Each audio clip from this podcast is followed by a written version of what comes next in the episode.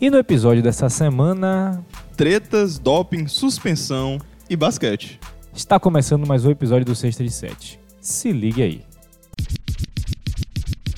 Oh, good D. Let's go. Get that. Get that glass. Let's go. Give it to LeBron. Let him run the point. Space the floor. Space the floor. Take your time. Lob up.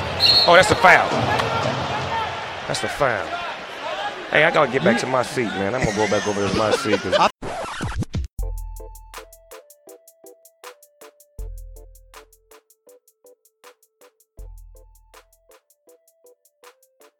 Saudações, caros ouvintes, sejam bem-vindos a mais um episódio do Sexta de Sete e essa semana com o nosso episódio de número 34, que vem para homenagear uma grande quantidade de jogadores. Vamos começar com ele, Giannis Antetokounmpo, para os aposentados. Agora, Ray Allen, Charles Barkley, e aí vem com eles em atividade também Tobias Harris, e um, um- um que aposentou agora, querido no nosso coração, Shaw Livingston. E aí agora vamos para para a realeza do basquetebol, né? Shaquille O'Neal, Akin Olajuwon e Paul Pierce.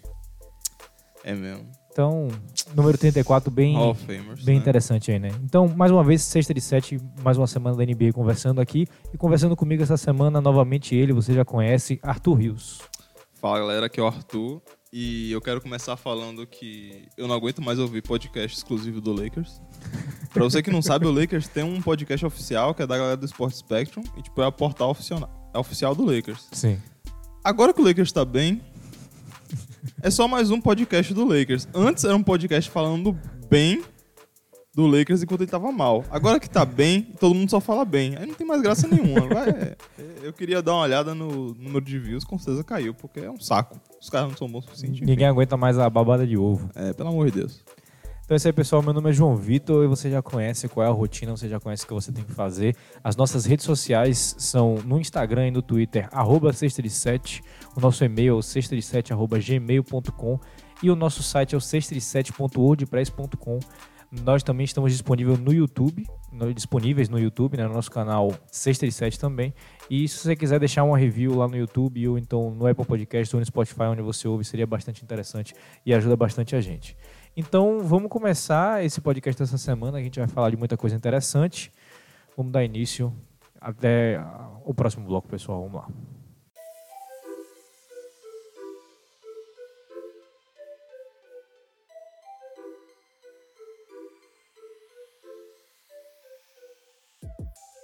Então é isso aí, pessoal. Dando início ao primeiro bloco do podcast, nós vamos abordar nesse primeiro bloco é, a treta entre Carl Anthony Towns e Embiid. Vamos aproveitar para falar dos dois times, o Philadelphia 76ers e o Minnesota Timberwolves. Vamos falar um pouquinho do Rockets e um pouquinho do Suns. E para fechar esse bloco, vamos falar um pouquinho do Golden State Warriors. Só queria dar um aviso que a gente vai usar algumas estatísticas avançadas nesse podcast para poder ranquear os times e entender um pouco mais o que está acontecendo. Então, se você não souber o que são as estatísticas que a gente está falando, você pode visitar o nosso podcast, o podcast especial de número 28 no nosso feed, que é Como Entender. Na verdade, o nome dele eu acho que é Como a- é, Entender Melhor o Jogo com Estatísticas Avançadas. Se eu não me engano, é eu esse. acho o que é isso. É alguma coisa assim, o o podcast número 28. Então, se você não entendeu o que a gente está falando, dá uma conferida no podcast lá, ele é rapidinho. Ou então você pode pesquisar também. Então, vamos nessa, vamos, começar aqui agora. Arthur Rios, você, como, como um cara que estudou bastante para esse podcast, especialmente para falar sobre a treta, Ah, me guie pela imagem mental que os nossos ouvintes vão ter nessa confusão entre Embiid e Towns. é, vamos lá. Primeira coisa. São jogadores do futuro. Né? São. Então essa treta não vai acabar ano que vem. Nem depois do ano que vem. Não. Então, O que é ótimo pra gente. com, com fé, meu Deus, essa treta vai continuar aí por muito tempo. Amém. né? A NBA precisa disso também. A gente prega a paz, mas a gente prega o caos. E a melhor parte é que não é Embiid e Drummond. Porque Carl Anthony Towns é melhor do que Drummond. Então tem É. essa competição. Sim. Embiid, que no começo da temporada falou que ele ia pegar um pouco mais leve na treta, né? No Twitter, principalmente, largar um pouco o Twitter, menos trash talk, o cacete. E a gente tá vendo que não é bem assim, não, né? A gente já viu o jogo contra o Miami e tal, que ele É um instinto. pegou, tá pegando pesado, tá sendo ele, na verdade, a natureza dele. Enfim. ex, que eu assisti, tipo, dois dias depois que teve a treta, né? Re- Resumindo bastante, os caras estavam jogando, os caras estavam com 20 pontos de diferença. É, Kat perdeu a bola, porque sofreu uma dobra de Simmons. Embiid tá marcando, é, Simmons dobrou, e aí perdeu a bola. E eles se enroscaram, né? Basquete acontece. Sim. E aí Embiid botou o braço pra cima e trava o braço, é aquele negócio, né? Quem joga basquete sabe do esquema. Ninguém quer dar, ninguém quer dar o braço a torcer, literalmente. É isso que eu ia falar. Então, então, aí começou empurra, empurra, né? O Embiid tentou lançar um soco, errou. Então, Calma, então acertou. No corpo, né? No corpo. é isso. E, bom, e aí depois veio a galera e para separar. Mas basicamente, rolou o dedo no olho de Embiid em Kat, né? E no final, quando conseguiram separar a Kat de, de Embiid, a gente viu o Simmons, que é amigo de Kat, joga Fortnite até altas horas da noite, com live, ganha dinheiro por fora com isso. Fantástico, né? Sim. milionário ganhando dinheiro com, com jogo, com live stream. E deu um. um- é um mata-leão aquilo? Uma chave de braço? O que é aquilo? Não, foi o Mata-Leão. Ma- não, mata. É não Mata-Leão. Foi porque foi no, foi no pescoço, só que foi meio diferente. Porque ele que tava em cima. É, fantástico. A gente tá discutindo o UFC. O UFC no da podcast parada. de basquete, amém. Mas. Qual é o negócio? Vá. Eles são amigos. Sim. É um mata-leão, cat, em inglês. Se você tirar o K e colocar um C, é gato. Enfim, né? Então, Sim. Temos um milhão de piadas prontas. Elas- as piadas foram utilizadas no hashtag NBA Twitter Sim. no dia. E na semana toda foi fantástico observar. O Twitter é um lugar mágico. E, bom, Kat bateu no chão, deu um tapinha. Sabe quando você dá É, um tapinha de. E ele se arrependeu. Ele, ele, ele queria dar três, que é o, o, o, o símbolo internacional pra por favor não me, não me É, não mate. me mate. Mas ele deu um, ele desistiu, aí ele meio que. É, é, tem toda a discussão. A galera tá falando que era. Ele, se- ele só tipo, tentou se levantar, entendeu? Então tava puto e bateu com, com força. Tipo, Não. não- Ele, é, ele não queria morrer, porque Ben Simmons é maior que ele. Não, não. Não? Porra. É porque Porra, Ben é Simmons essa? tem 2 e 10, né? É, mas ele é quase o tamanho de Embiid. já. Tem limite. Ah, essa, ok, ok. essa, essa, essa medida aí tem. Mas mesmo assim, não é, é um cara grande. Não dá, não É. dá, não dá. Mas, enfim, eu queria comentar porque tem esse canal no YouTube, né? B-Ball Breakdown. Breakdown, Gabi Wall exatamente. Breakdown, é. E o Coach Nick, né? Ele estuda o jogo, as jogadas, vê, né? É mais um canal de YouTube que é muito bom, recomendo, inclusive, as- na maioria das vezes. E dessa vez ele entregou um verdadeiro documentário de uma briga de empurra-empurra que é fantástico. Ele, ele mostra o, tipo, toda a treta que tem anteriormente, né? Eles já tretaram pós-jogo no Instagram e o cacete, né? Uhum. com um tro- é, tipo, mas o Embiid sempre tem a resposta final, é muito engraçado, né? E Kat, no, no, de antes do jogo, ele subiu, tipo, a escada do... Sabe a Do- escola do Rock. em Filadélfia? Sim. isso, com a música do Rock. Enfim, né? Cheio de provocação. Tudo bem que não tava querendo provocar, tá se divertindo ou não. Sim, é, mas aí Embiid procurando um motivo também, né? É, e a galera de Filadélfia não é muito educada também. Não. né? É, não são canadenses. Estamos falando do pessoal de Filadélfia, que é um pessoal duro, que é tipo Nova York, só que pior. Nova Yorkinos, enfim. Assistam filmes de comédia romântica que se passa na Filadélfia, que vocês vão se assustar. Então assista a comemoração do Super Bowl de Ah, Filadélfia. meu Deus do céu. Meu Que é Deus melhor. do céu. É fantástico. pois é. Enfim, mas qual, qual é o, o- A moral. a moral da história? Você pode dar um atalho no seu amigo, você não vai perder jogo nenhum. Exatamente isso. Foi um. é, só pra esclarecer, né? Tiveram suspensões depois da briga, da briga dois jogos pra Carl Anthony Towns e dois jogos para Joel Embiid. E Ben Simmons, depois do Mata-Leão, você que não viu a cena, procura no YouTube, vale a pena. Não recebeu nenhum jogo porque os oficiais da NBA e a comissão que, que, que julgou notou de que ele estava apaziguando a situação. E aí que entra toda a ironia, assim, como é que você apazigua uma situação Com o Mata-Leão? Porque ele poderia simplesmente só ficar em cima de Anthony É, Towns segurando o cara, que já seria o suficiente. O que me deixa assustado é que eles são amigos. Tipo, a primeira reação fala, que, que porra é essa, né? É. Tipo, aí você vê que, tipo, o esporte é terra de ninguém. Os caras são competitivos demais. Os caras querem defender o time deles, foda-se. Eu não tenho um amigo dentro de quadra. O Westbrook É, fala isso, o- né? O Westbrook só tem um amigo, né? Aquela laranja não explode, né? Pois Ele é. só fala isso aí. E aí a gente vê realmente de que é, o Westbrook não liga, né? É, Pelo menos Ben Simon realmente não tava nem aí. Ele queria botar Carl Anthony Towns- Carl Anthony Towns pra dormir. Pois é. 100%. Então, vamos falar de basquete? Ou você tem mais coisa? Eu O Embiid ganhou Ah, dentro de quadra, Fácil. né? Enfim, porque o time dele é melhor também, né? Mas... E falando um pouco... Vamos falar de basquete agora. Vamos nessa. E aí? E o Minnesota? An- antes de Cat ser suspenso. É, o Minnesota ele tava, se eu não me engano, 4-1 antes desse jogo, né? 4-1 Tava. ou se- 4-2. É. Agora ele, agora ele perdeu duas. Agora ele perdeu realmente, mas ele tava 4-1, era um dos times mais quentes da liga em, em termos da gente assistir, porque o Anthony Towns estava carregando o time com 30 performance de 30 pontos, mais de 10 rebotes, muitos tocos, muitos roubos de bola, e ele realmente está jogando muito bem essa temporada. Mas eu trago aqui alguns números que não são muito é, interessantes para o torcedor do Minnesota.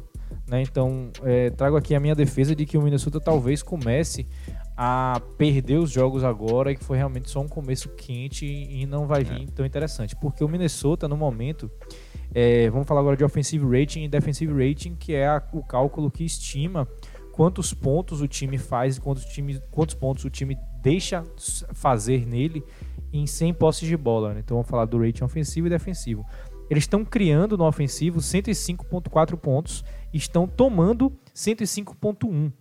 Ou seja, que dá um saldo de 0.3. Então é, é, um, é o último saldo positivo da- dos times ranqueados na liga.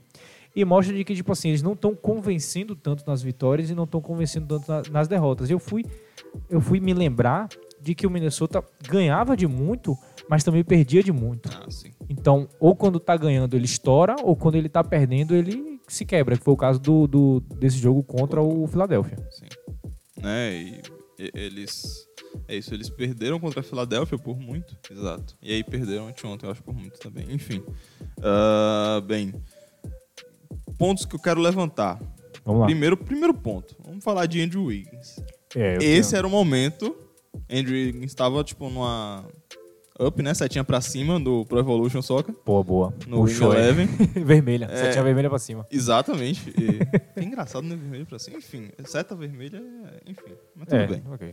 É, tava, né, tava acendendo como, opa, a galera abriu o olho, né? Primeira semana todo mundo abre o olho pra qualquer coisa. Uhum. E Andrew Wiggins estava colocando números expressivos, tava ainda tava tendo dificuldade no- nos arremessos, que é um negócio que ele vai ter dificuldade provavelmente pra sempre, aparentemente. Isso aí.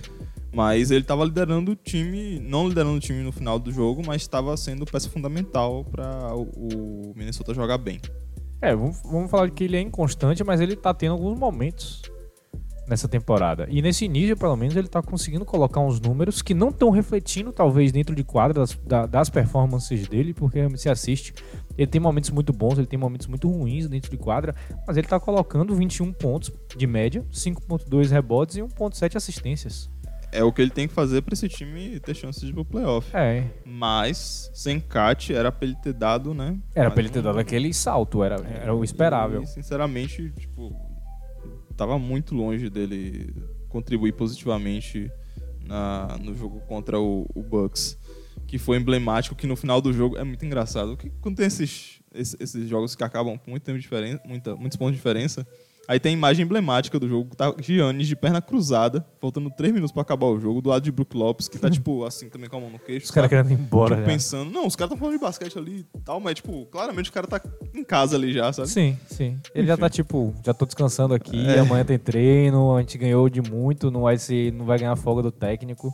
Só É. pra finalizar o, o- o Minnesota, Hum. Carl Anthony Towns 27 pontos, 11.5 rebotes, 4 assistências, 2.5 roubos e 1.8 tocos. É. Então você tem uma linha de estatísticas aí que ele tá colocando por jogo, que é realmente o que ele tem que colocar pra poder chamar a free agent pra Minnesota Exato. porque esse time não vai ser campeão agora, mas eles têm ele por mais 4 ou 3 anos, então tem que investir enquanto tem ele. E a última coisa que eu queria falar é de que o Minnesota ele tá em segundo em faltas, em quarto em roubos de bola e em sexto em tentativas de três pontos, mas são as únicas estatísticas que eles estão no top 10. É, bola de três pontos, inclusive, falar um pouco de Kat, né?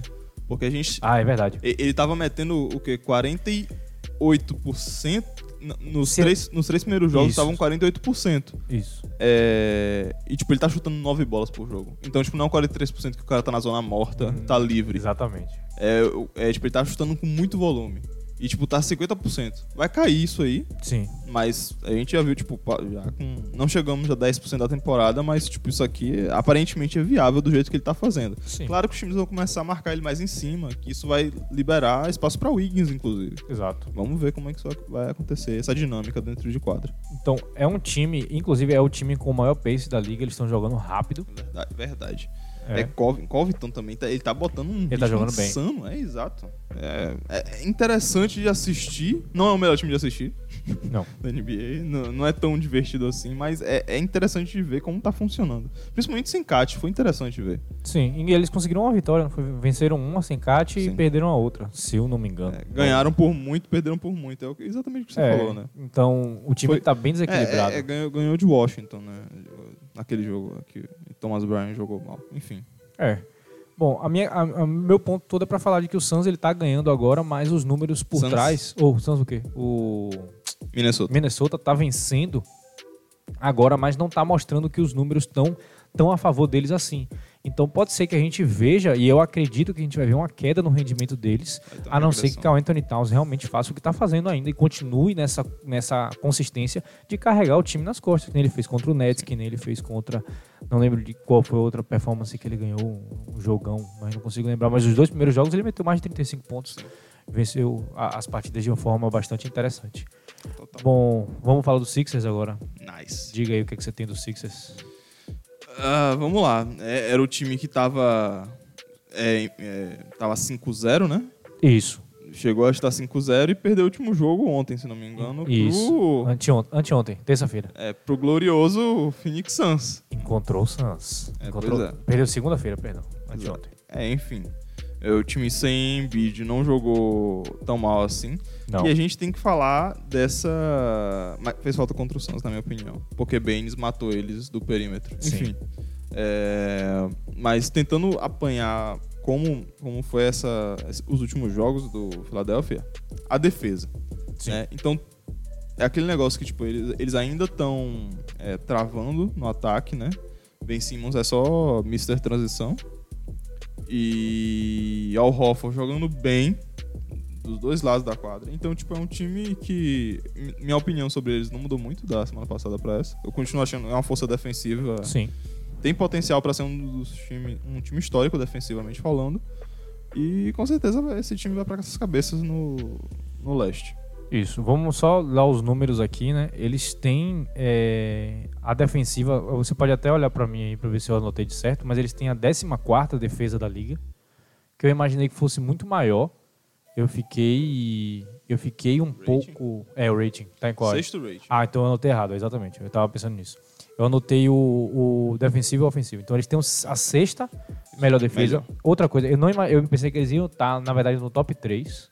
É porque- falar a é porque verdade. negócio, defensive rating, quanto menor, melhor. Isso, Que é o isso. contrário do offensive que é rating. de 101.1 pontos. Então eles Exato. estão permitindo 101.1 pontos por partida. Eu imaginei de que ia estar menos.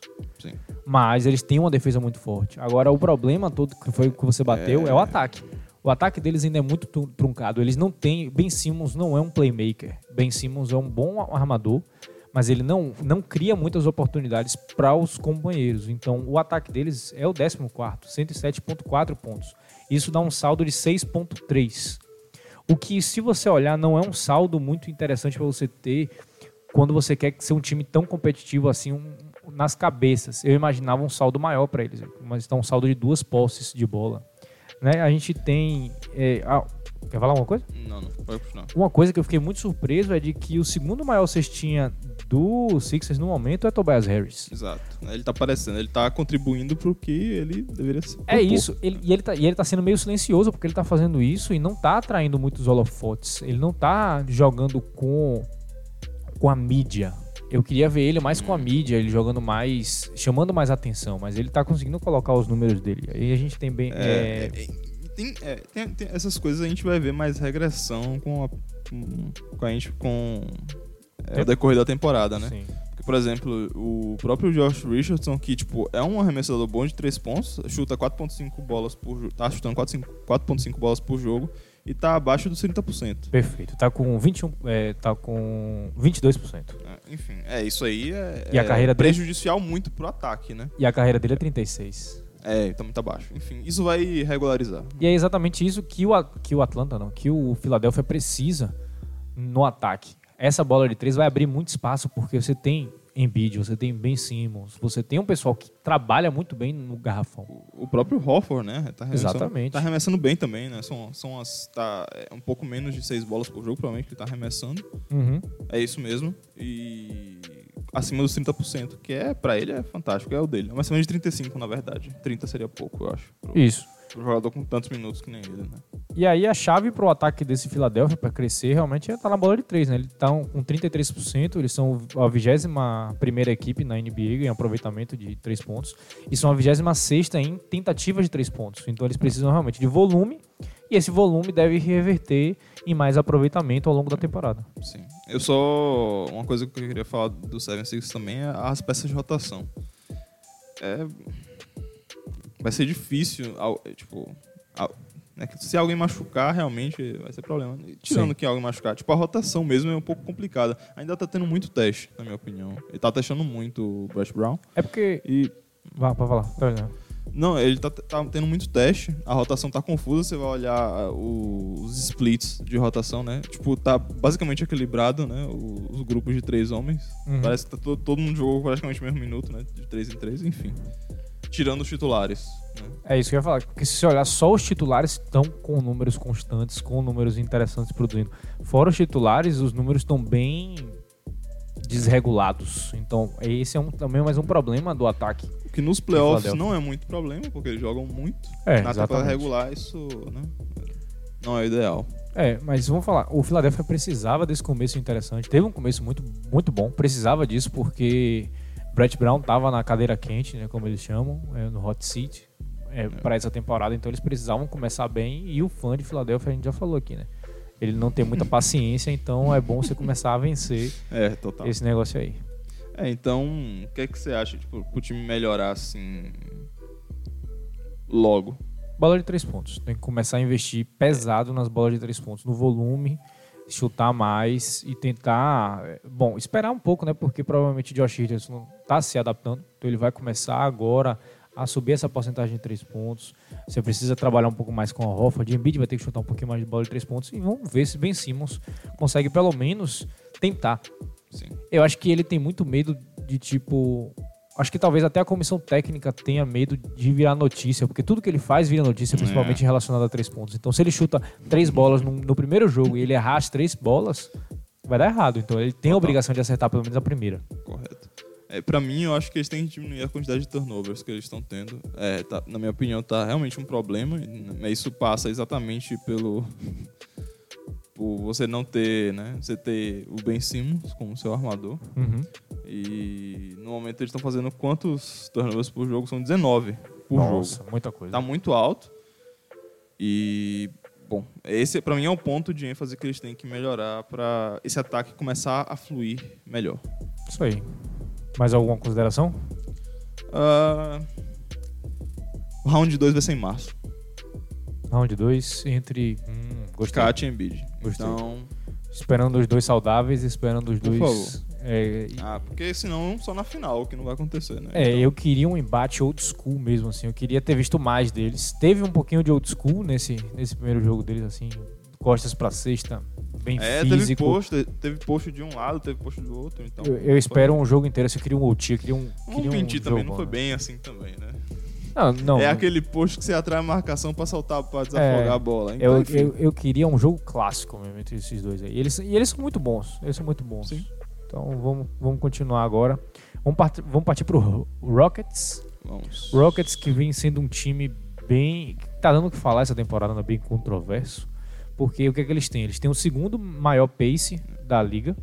São 108 posses por jogo. O que é, tipo, uma inversão é, do que foi a temporada passada e Efeito- as últimas três temporadas. Efeito Russell Westbrook chegou aí para aumentar essa transição. É, no offensive rating, eles são a quin- o quinto melhor ataque da liga, com 110 pontos por 100 posses. Mas na defesa, vem negócio feio por aí. Eles são É. a 28, ou seja, a segunda. Pior. não, terceira, terceira pior, né? 28, 29 e 30. São a terceira pior defesa da liga. Eles permitem 113,9 pontos por jogo. Ou seja, o saldo deles é menos 3,6. Ou seja, eles estão com um recorde positivo no momento, mas os números dizem que, na verdade, eles não deveriam estar com esse recorde positivo. Porque no momento, quando a bola de 3 cai, ela cai muito bem, mas eles permitem com que o outro time faça muito, muitos pontos. E uma tradução des- dessas estatísticas é exatamente o jogo deles contra o Washington. 159 a 158 no overtime. Jogo Ou histórico. sem overtime, perdão. Sem overtime, exato. Só quatro quartos. E eles não perderam esse jogo por algumas Porque chamadas da arbitragem ali que deixaram o torcedor de Washington um Ah, pouco tá, indignado. Tá, tá. Mas você tomar 158 pontos sem overtime é péssimo para as duas, pras duas franquias, mas pro Rockets pesa mais do que pro Washington. Óbvio, porque a- o, Ro- o Rockets quer ser campeão, né? É. Muito interessante isso do Pace, fantástico. O, o 538 que implementou a métrica Raptor deles, que, tem, que considera o impacto do jogador no pace, né, do time. O Russell Westbrook Deve tá é, altíssimo. tá absurdo, porque tipo, a, a diferença desse Rockets é tipo, a grande diferença é você adicionou o Westbrook, que é uma máquina de posse de bola. Sim. Sim. É, você, acelera o ataque e você tem mais posse, posse de bola no jogo. É, é, tudo bem que, tipo, realmente, ne- nesse jogo aí, né, quantas posses de, de bola tivemos nesse jogo, né? É. Que se rolaram uns Muitas. 300, mais de 300 pontos. Muitas. É, pois é. Enfim, o, o Houston tá 4-3. O que é surpreendente, pra falar a verdade. É, é, essa defesa tá custando muito caro. Custou um jogo ultra apertado contra o Wizards. Custou uma derrota absurda contra Miami.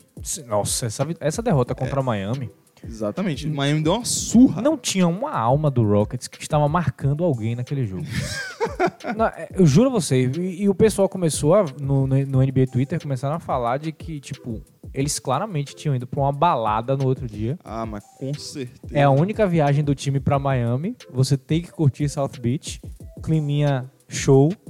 Todo mundo gosta. Então, eles. Nesses momentos eu queria ter Instagram só pra verificar o perfil dos caras, ver se eles estavam mandando stories às três da manhã. Enigmáticos. É, Mas, pois porque aquele jogo foi um desastre pra, pra defesa do, do Houston. A defesa do Houston tava terrível naquele jogo. Total. E a coisa que eu tenho pra falar do Houston, assim, a luz no fim do túnel para o torcedor do Houston, pra mim, é de que o ataque ainda pode melhor- melhorar. Sim. Por quê? Harden tá chutando 25% da linha de 3 pontos. É, Westbrook tá chutando 25% da linha de 3 pontos. Ele a gente não pode esperar que não aumente tanto, mas acredito que para uns 30% pelo menos ele consiga chegar.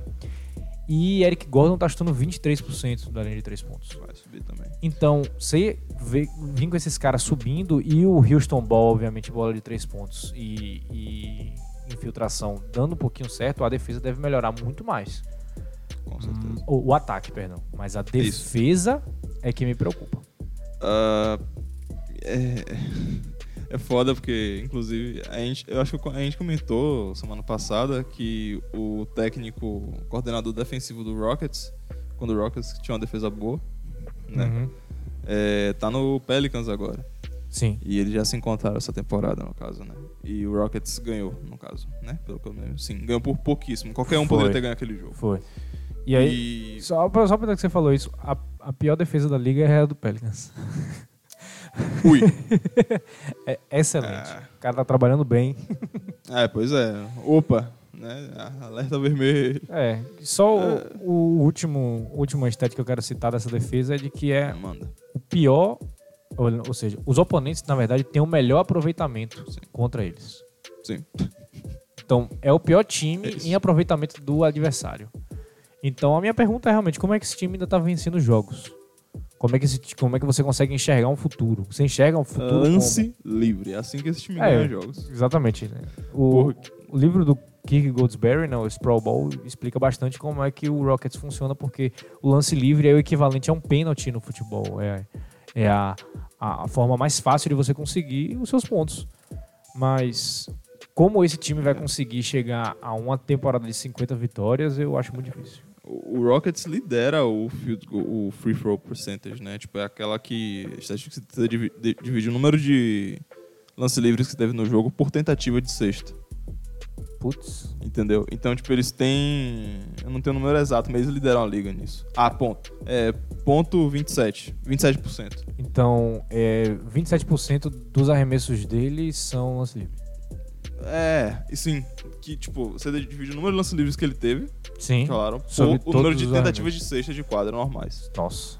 Então, é, é muita coisa. É, é esperado que eles liderem, mas. E se eu não me Porque engano, Harden tomou muita falta, né? É, e se, e se eu não me engano, você vai me lembrar, mas eu acho que Harden é o único jogador que chegou a uma certa marca de pontos no ano passado que ele tem mais lances livres do que É, tentativa de teve. arremesso, né? Teve, teve. É, teve então, isso. realmente é- é um time que me preocupa bastante como eles vão conseguir realmente chegar a 50 vitórias. Porque eles estão agredindo, mas não mas estão sendo agredidos em dobro, né? Porque Sim. realmente está complicado. É, aquele negócio. O ataque tá muito bem, dá pra melhorar muito. Tá tendo muito turnover, muito turnover. Dá pra melhorar. E a defesa é tentar encaixar Westbrook e Harden, tipo, dentro de quadra pra eles marcarem juntos. E que Gordon marca bem também. Ele é um bom defensor, Eric Gordon, na minha opinião. PJ Então- Tucker também. É, e o próprio esse House, do Noel House, ele é bom também. Então, tipo, tem como você criar, consertar, né? as- os pontos errados. Dan- D'Antoni, eu acho que D'Antoni meio mole. Eu tô achando. É que a gente tem que falar aqui agora que tá com cara que ele tá perdendo o vestiário, na É, verdade. eu, eu ia falar exatamente isso que você falou. Normalmente, quando os jogadores estão assim, sem ligar, é porque eles estão querendo derrubar o técnico aí perdeu o vestiário, já foi. Então, eu, eu acho que D'Antoni, na verdade, ele não termina essa temporada. Eu, eu acho que termina. Mas eu Eu acho eu que não, não- não sei se termina. Se o entendeu? Houston pegar um streak aí de cinco É. derrotas, É, isso aí foi embora já. não pode perder cinco jogos. Nós, no caso. né? É. Bom, mais alguma consideração? O Russell não jogou o último jogo. Por que ele não jogou o último jogo? Estava descansando. Load management. A farra foi boa. Assim como o Kawhi não vai jogar o jogo. de- Hoje, hoje a gente tá gravando na. Hoje é terça-feira ou quarta-feira? Quarta. Hoje é quarta-feira. A gente tá gravando na quarta-feira. Kawhi jogaria hoje contra o Bucks. Bucks. mas ele não vai jogar por load management again. De novo. Tudo bem. Saiu, saiu uma, uma Eles vão ganhar esse jogo. nota hoje. de imprensa de que ele tá com problema no joelho. Quem? Kawhi. Tá lutando contra uma lesão no joelho, por isso que ele não joga back-to-backs. Mas, não acredito. Ah, não sei não. não hein? vou mentir que não acredito. Será que.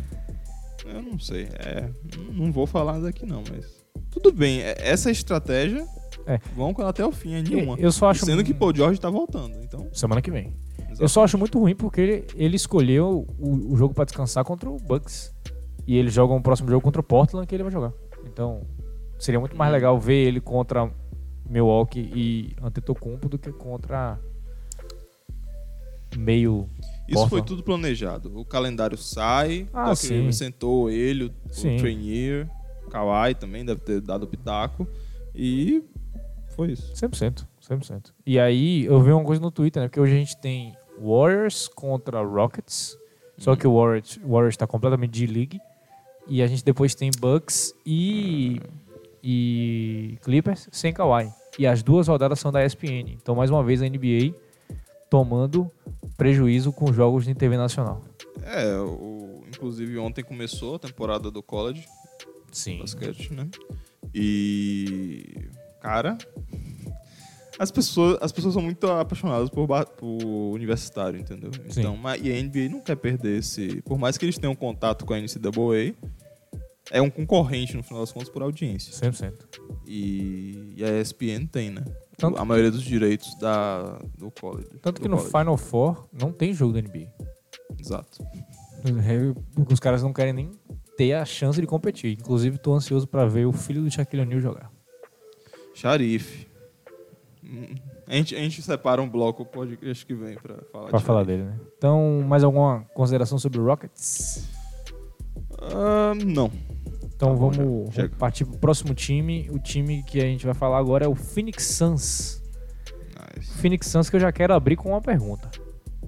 Empolgou? O Suns é o novo Kings? Ah, E o Kings é o novo Suns? Ah, porra. Bonito. e aí? O que, é que eu te falo agora? Bom, você quer uns númerozinhos pra te ajudar aí? É, é, não, é, vá, me fale, porque eu tô, tô no esquema já de qual negócio. Eu, tô- eu tô assistindo o Suns. Eu Vamos consegui lá. assistir alguns jogos, né?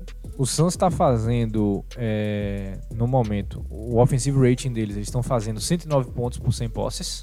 É a nona marca da liga, o que é bastante interessante para o Suns.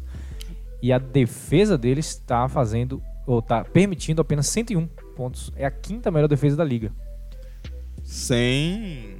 sem DeAndre Ayton. Exato. E eles estão com um saldo de 8.1, que é o terceiro maior saldo da liga.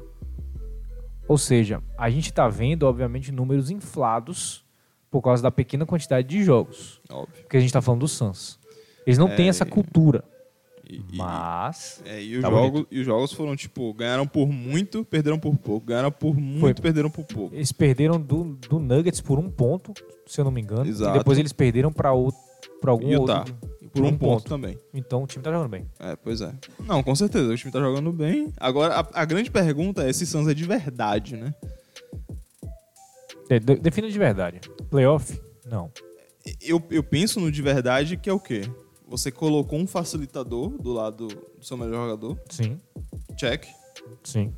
Você tem um- uma árvore de jogadas agora, Sim. Que você tem Rubio jogando de quarterback, basicamente, e tomando as decisões, algumas decisões. A gente vê Booker também tomando decisões. Sim. Esse, essa dualidade elevou o nível do jogo deles. Você tem peças de rotação que funcionam muito bem em qualquer time que você colocar. Kaminsky finalmente está funcionando. Meu garoto. então, tipo, você tem Saric, Kaminsky, Baines. Todas essas peças não são All-Stars, mas são peças de rotação Exatamente. muito boas que todo time gostaria de ter. Então, tipo, de verdade, sim, esses caras são isso aí. Sim.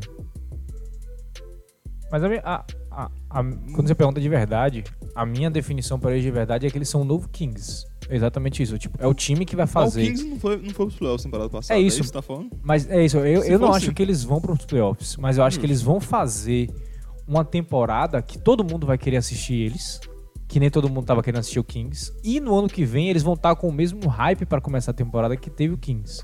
Vamos torcer para que eles não decepcionem. Agora o Kings está voltando a, a melhorar o ritmo deles, mas eles tiveram um, começo de temporada terrível. Mas a questão é, exatamente como você falou, você falou perfeitamente.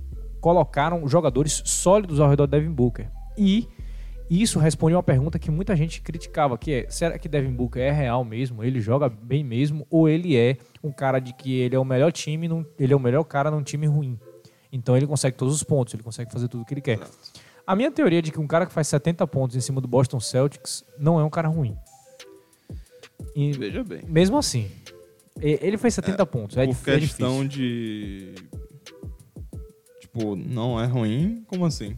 Porque a defesa é boa, você fala do Celtics. É, po- porque o Celtics pelo menos tem uma cultura. E o Celtics venceu aquele jogo. Não, é- não foi como, tipo, se ele o, jogo. Desistiram do jogo e deixaram o Devin Booker deitar. O Celtics venceu aquele jogo. Então, eu acho que ele é muito bom. E realmente mostrou agora, porque ele tem gente pra ajudar ele. E ele tá jogando muito bem. E a prova disso foi contra o Sixers, que eles venceram. Devin Booker meteu 40 pontos em cima da defesa do Sixers, que é a sexta defesa da NBA. Então, realmente, é um cara fora de série e está começando a mostrar de que ele é fora de série com qualquer pessoa que você coloque ao redor dele. E aí, no momento, ele está com 26 pontos de média, 5 assistências, 3.6 rebotes. Boa. E a melhor coisa, ele está chutando 50% da linha de 3 pontos e é, aí- 55% da linha de 2. Não vai sustentar, É, óbvio. mas é um começo absurdo e um começo muito bom para mostrar de que a temporada vem boa por aí. Sim. Ah, basicamente é isso.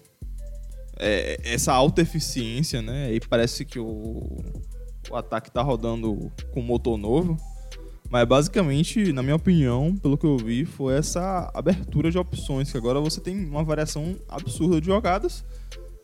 Ganha espaço por causa disso. E aí o arremesso fica melhor. Isso. E aí a eficiência aumenta. E refletindo na- nas jogadas, que você falou, maior quantidade de jogadas, eles são o segundo time em assistências na liga, né? São o terceiro time em field goal efetivo, né? A- a- quando você pega porcentagem de dois pontos e porcentagem de três pontos e joga no mix junto lá, eles são o segundo time, ou o Sim. terceiro time, perdão. E aí você tem pra ajudar, né? Rick Rubio fazendo 12 pontos por jogo, 8.5 assistências e 6.5 rebotes. Ele não tá, não é All-Star, mas a gente sabe de que ele é um dos melhores armadores de sua geração. sim. Em quesito de playmaking, ele é referência. Total. Sim, ele é campeão, né? Sim. Campeão da Copa do Mundo. É referência. E a gente MVP tem... da Copa do Mundo. MVP. E a gente tem Aaron Baines, que tá jogando no nível de Carl Anthony Towns para proporções dele, porque ele tá colocando 15 pontos, 3.6 Ah, assistências e quase 6 rebotes. Mas por que nível Carl Anthony Towns? Porque ele tá chutando 48% da linha de 3 pontos. É. Acertando, ou tentando 4 bolas de 3 pontos por jogo, acertando 3. E chutando volume alto, já 69% da linha de 2. É um volume muito alto. E ele tá fazendo, tá fazendo o que é, o que é pedido. Ele tá conseguindo. Total. Ah, cara, sobre o Suns é isso. E tipo, a gente vê também no mapa de, de arremessos do Suns, que basicamente é muito arremesso próximo da cesta e muito arremesso longe da cesta, né? O Estratégia Analytics, Começou pouco agora. mid-range e, e é isso, basicamente, né? Tipo, ou eles estão na média da liga do mid-range ou tipo muito abaixo. Sim. E, ou seja, bolas muito próximas à cesta ou de três pontos. E esse, esse time tá muito empolgante. Se você tiver a oportunidade de assistir o Suns, assista. Tá muito legal. Bom, para fechar esse bloco aqui agora, vamos falar sobre o Golden State Warriors. Um time que começou triste e ao longo de uma semana de, de, de NBA ficou mais triste ainda, né? Porque no momento eles têm a pior defesa da liga. Eu falei errado, na verdade, o Pelicans é a segunda pior defesa da liga. Eles têm a pior defesa da liga. Eles permitem 117,5 pontos por jogo. é uma marca terrível. Duran faz falta não, pô. Iguadola, Clay Thompson. Não, nenhum desses faz isso. falta. Eric, Eric Pascal que é bom. Sim. Bom, e o, o ofensivo deles, né, o rating ofensivo, eles estão fazendo 109 pontos. E isso dá um saldo de menos 8.5, é o 27 da liga, ou seja, o quarto pior. Então o time vem sofrendo muito e mais do que sofrer nos números, eles vêm sofrendo com lesões. Curry quebrou a mão. A gente só vai ver ele Exato. agora, de repente, ano que vem. Sim. Quando eu digo ano que vem, eu digo temporada que vem, porque de repente, dependendo de como o Golden State esteja, Quando ele voltar- Daqui a três meses, três É. meses, três semanas. Três meses. Três meses, né? Ele vai ser reavaliado em três meses. Isso. Então pode ser que o Acabou. Warriors fale assim, nem volte. É, é, fique de boa aí, de nem molho. volte, descanse. É, então, é.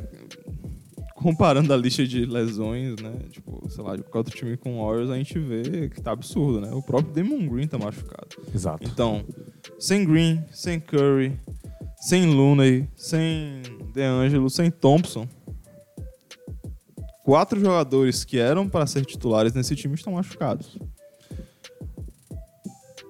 E aí não tem quem se colocar. Exato. Ou seja, seu time da D-League sobe e ganha experiência de NBA de verdade É. pra apanhar. E obviamente a gente tá vendo que tá apanhando. É, teve a sensação nos últimos dois jogos, a gente viu o tal do Pascal, né? Sim. Sinceramente, não vi nada demais. vi jogos bons, mas aparentemente ele é bom. É. Mas não é pro torcedor. Não, não, não é um é, é que é um Zion. negócio, eles têm que vender ingresso. Porque aquela arena é um absurdo. Exato. Dá gosto de ver aquele negócio no 2K, imagina ao vivo. O torcedor raiz de Oakland mesmo tá feliz. Não Que tá, eles, não. que eles não estão É. jogando mais O lá. né? torcedor. Não, por que, que o torcedor de Oakland tá feliz? Porque o ingresso vai cair. Eles vão poder ir pra São Francisco assistir o jogo. É que você vai ter que gastar dinheiro com a gasolina pra ir até lá. É, mas não precisa mais gastar com ingresso, que vai ser barato. Exato. Então, tudo bem. Pronto, resolvido. Bom, é, só pra falar, né? Draymond Green, que você falou tá machucado. Só, só falando esse, tipo, perdão. Diga aí, pode falar. Só pra completar esse negócio de estádio importante, eles estão em segundo lugar na liga de recepção de gente, né? Da quantidade de pessoas são. Entendeu? Interessante. Então, tipo, é, é importante esse time se manter minimamente competitivo pra atrair gente É, pagar o estádio, né, pessoal? o Oklahoma começou a ter uma baixa de que você tá começando a ver muito espaço vazio. O Warriors tá com a arena nova, então pode ser que esteja ajudando isso, né? Turismo. É, mas, Não, isso, isso tudo ajuda, mas. mas isso não fica durante a temporada inteira, não. Óbvio que não. A arena só não pega, não. Uma hora o pessoal vai cansar da arena e vai virar arena de turista e o pessoal vai começar a querer assistir o Raiders enquanto tem. Ah, não, porque é em São Francisco. O pessoal vai assistir o 49ers, que o 49ers também. Justo. Bom, Draymond Green não joga nos próximos três jogos. Ele não viajou com o Golden State Warriors. E D'Lo só joga na sexta-feira. Então, o Warriors tem mais uns dias aí de basquete bem ruim na frente deles. Só pra corrigir. quê? A arena do Golden State é a maior. Arena da NBA. Hum, a segunda maior, no caso, né? Cabem 90 mil pessoas, tá falando aqui. 90? Ag- Foi por isso que eu achei estranho, na verdade. Porque o resto cabe 20. Pois é. Enfim. Mas não tá dando. Aqui no Basketball Reference não estamos nem falando quantos torcedores estão aparecendo por jogo. Hum, Tá literalmente vazio o espaço. O que é muito engraçado. Alguma coisa tá acontecendo. Teve algum aqui. buguei, porque 90 pessoas não cabe, não. É, é, é estádio Dallas Cowboys, né? É, exatamente. É estádio de Copa do Mundo, estádio de NFL, essas paradas assim. Pois é, enfim. Mas não, não é, não está liderando a liga em, em, é, torcedores por jogo. Quem tá liderando é o Bulls, com 21 mil. Faz muito mais sentido. Ok. Não, não imaginava, mas tudo bem. Ah, Chicago, ah, Chicago não é a meca do basquete também? É. Alô, Edi, aquele abraço. Você que disse aí. Coitado, até É. parece. Mais alguma coisa no Golden State? Até ano que vem. Quando Mas eles é. tiverem de novo Curry, Clay Thompson, É, aí é powerhouse. aí vai ser legal. Eles vão conseguir também.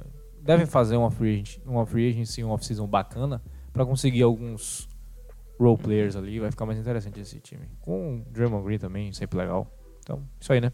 É isso. Até ano que vem, pessoal do Golden State Warriors. E até o bloco que vem, pessoal que tá ouvindo a gente. No bloco que vem, a gente vai falar sobre o Atlanta Hawks, o New Orleans Pelicans, o Miami Heat e o Los Angeles Lakers, o time da balada, o time mais badalado da NBA no momento. Então confere aí que vem muito conteúdo para vocês no próximo bloco.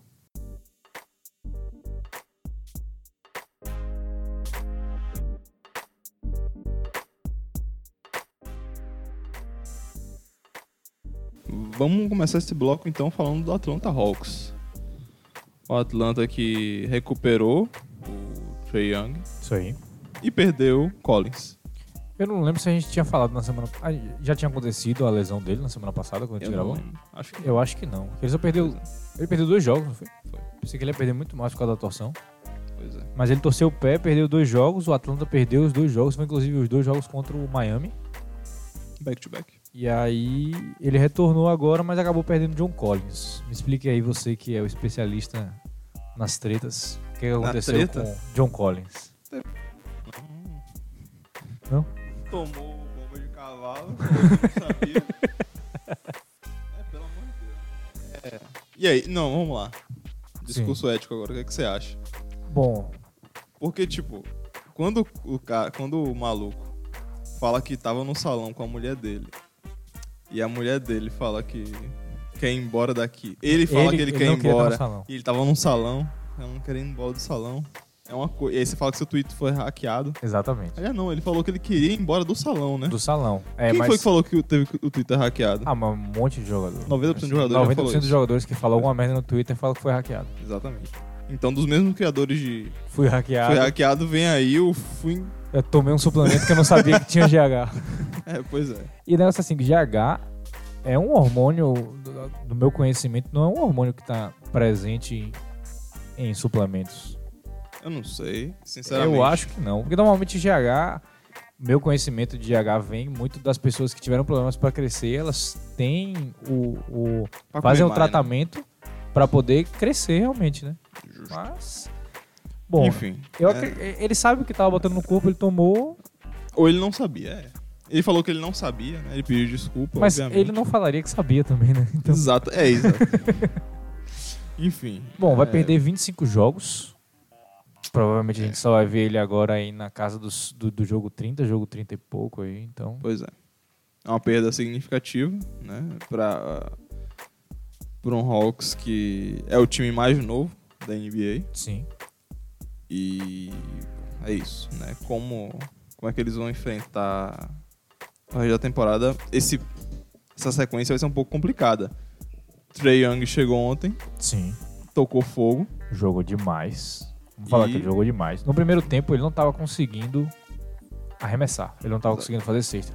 Mas ele mostrou um lado do basquete dele que muita gente achava que era desvalorizado, que é a parte de assistência. Exato. E ele é muito inteligente. Ele é inteligente demais e ele passa a bola bem demais. E Jabari Parker entendeu mais ou menos como se joga com o Young.